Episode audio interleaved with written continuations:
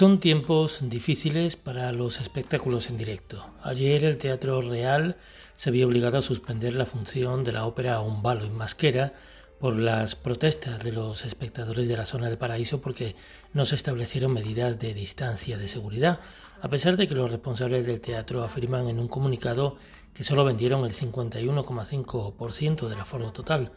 Pero las imágenes que se han compartido no dejan lugar a dudas.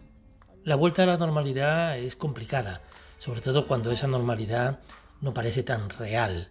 Los festivales se enfrentan también a esta circunstancia. Hemos visto una muestra de Venecia con más pena que gloria y se está celebrando un festival de San Sebastián desangelado cuya película de inauguración no la presenta Woody Allen, su director, sino el máximo responsable de MediaPro, Jaume Robles. Las propuestas más interesantes, sin embargo, provienen de aquellos festivales que deciden migrarse a la versión online, o los que optan por una edición híbrida, como es el caso de Coreoscope, Festival Internacional de Danza de Barcelona, que se traslada a la plataforma Filming entre el 14 y el 28 de septiembre, pero también tendrá el 26 de septiembre proyecciones especiales de forma presencial.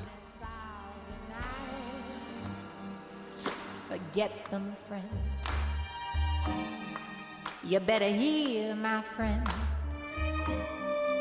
where tunnels never end. La programación de Coreoscope propone unas 70 películas, de las que la mayor parte son cortometrajes.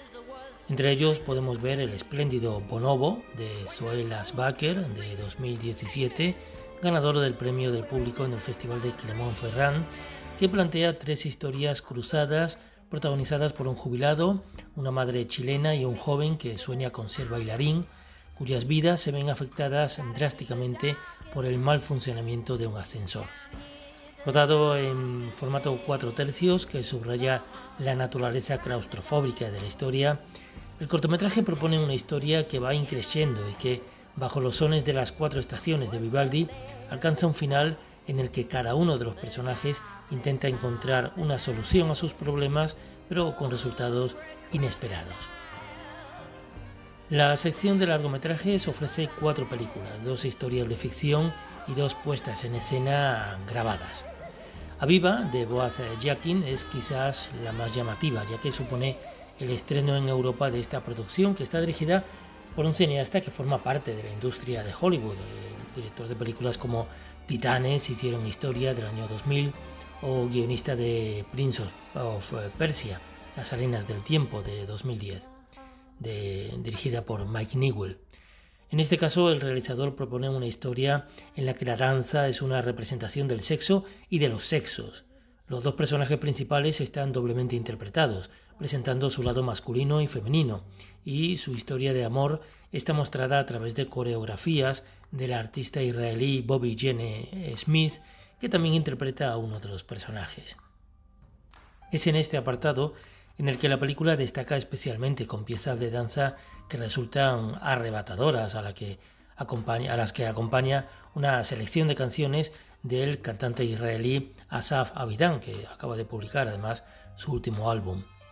Aviva es un experimento curioso que resulta descarnado en la sexualidad y en el baile y establece una relación que se convierte en una propuesta sensual asombrosa. Hay, eso sí, desequilibrio, sobre todo en la escritura de los diálogos, que intentan ser poéticos y acaban siendo un poco pomposos, algo cursis. Pero cuando los actores utilizan sus cuerpos en vez de las palabras, entonces la película alcanza momentos brillantes.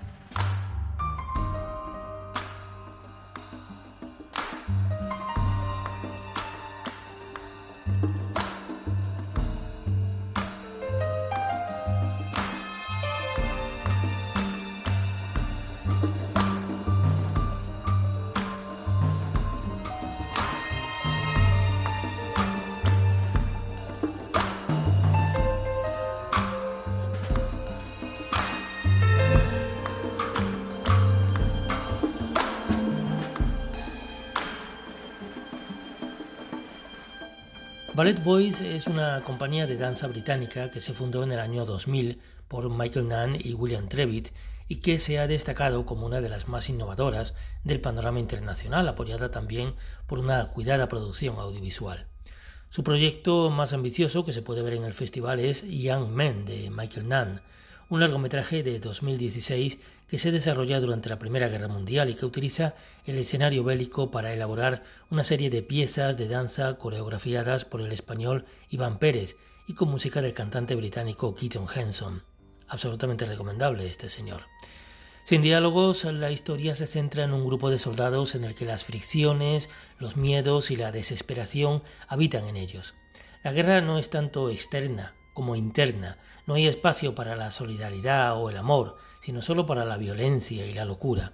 Es un trabajo espléndido técnicamente, ganador de la Rose d'Or en 2017, que tiene piezas de danza singularmente bellas, a pesar de que el barro y la niebla son sus principales trasfondos. En cierto modo busca algunas similitudes con la escenografía de trinchera de clásicos antibelicistas como Senderos de Gloria de Stanley Kubrick. También se incluye en la sección de largometrajes Deluxe, la última producción audiovisual de Ballet Boys que lleva a la pantalla la representación de la obra del mismo título, estrenada por la compañía como conmemoración de su 20 aniversario. Aunque las representaciones sobre los escenarios se han visto afectadas por el coronavirus, la película nos ofrece por lo menos la posibilidad de ser testigos de esta obra que está formada por piezas con coreografías nuevas de Maxine Doyle y de Xie Xin. Es especialmente hermosa la de esta última, que se titula Ripple, porque elimina buena parte de esa representación enérgica que caracteriza a la compañía, que está formada solo por bailarines masculinos, dotándoles de una armonía que es casi etérea.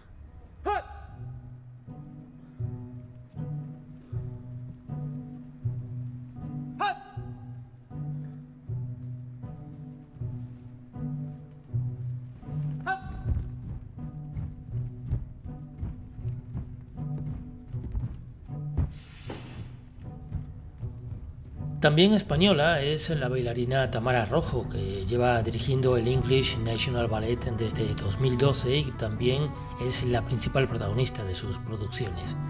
Uno de sus proyectos más arriesgados fue la adaptación de la clásica obra de ballet Giselle de 1841, una arrebatadora historia de amor que está en el repertorio de las grandes compañías de danza clásica. El encargado de esta adaptación fue el coreógrafo Akram Khan, nacido en Bangladesh, que le aporta una lectura diferente, convirtiendo a la protagonista en una inmigrante que trabaja en una fábrica y a su enamorado en un terrateniente.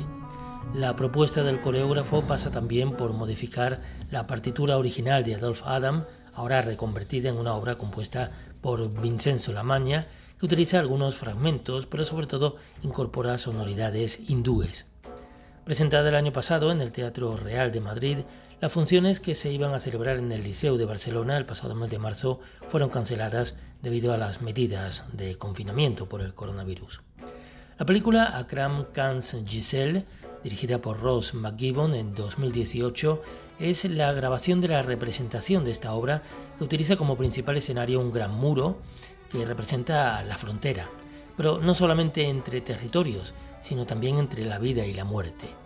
La puesta en escena corre a cargo de Tim Jeep, diseñador de vestuario de películas como Tigre y Dragón de Ang Lee o de la serie Marco Polo. La coreografía de Akram Khan es enérgica, reinterpreta el personaje principal para hacerlo más activo, menos sometido a las figuras masculinas y se vuelve más clásica, más etérea, más eh, fantasmal en la segunda parte, en ese escenario de ultratumba.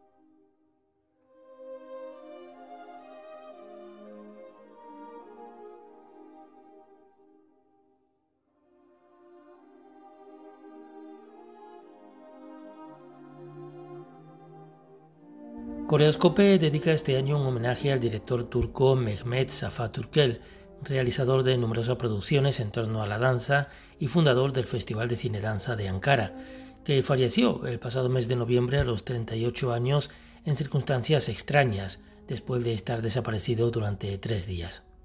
De su filmografía se incluye el cortometraje Farewell de 2013 que tiene como escenario las calles de Ámsterdam y plantea una visión coreográfica de la despedida de una pareja, de la dicotomía entre la separación y la aproximación, de la tensión sostenida.